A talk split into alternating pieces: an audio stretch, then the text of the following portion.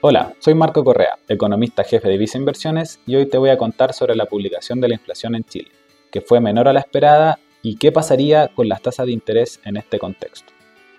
El IPC de febrero mostró una variación de menos 0,1%, bajo nuestras estimaciones de 0,2%, siendo este el primer registro negativo desde noviembre del 2020. Por el lado de los retrocesos destacaron las caídas en los precios de la división de alimentos y transporte. Así, en el caso de los alimentos, productos como las carnes y las frutas lideraron esta caída, con disminuciones de 1,3 y 5,7% respectivamente. De esta manera, la división de alimentos alcanza niveles de 21,4% en variación de los últimos 12 meses.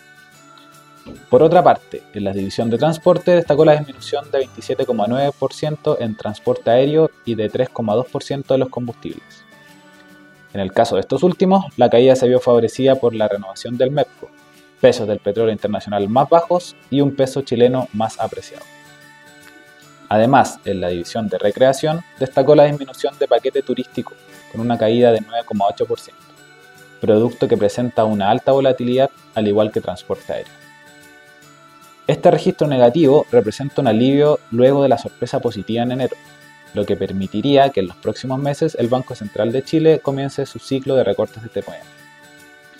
De momento anticipamos que el primer recorte se haría en la reunión de junio, pues el costo en términos de actividad de mantener la tasa de referencia en niveles de 11,25% es elevado, considerando que el nivel neutral al que debería converger esta tasa en el mediano plazo es de 3,75%.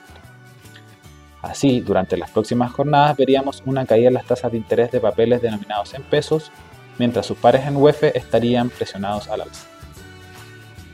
Con todo, estimamos que la inflación se mantendrá sobre los dos dígitos hasta el segundo trimestre, desde donde comenzará un mayor descenso.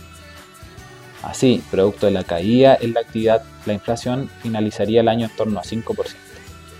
De esta manera se ubicaría en torno a la meta de 3% a mediados de 2024. Recuerda que puedes mantenerte informado junto a Visa Inversiones. Y si quieres saber más de nuestras recomendaciones, te invito a revisar nuestro sitio web visainversiones.cl o contacta directamente a tu ejecutivo.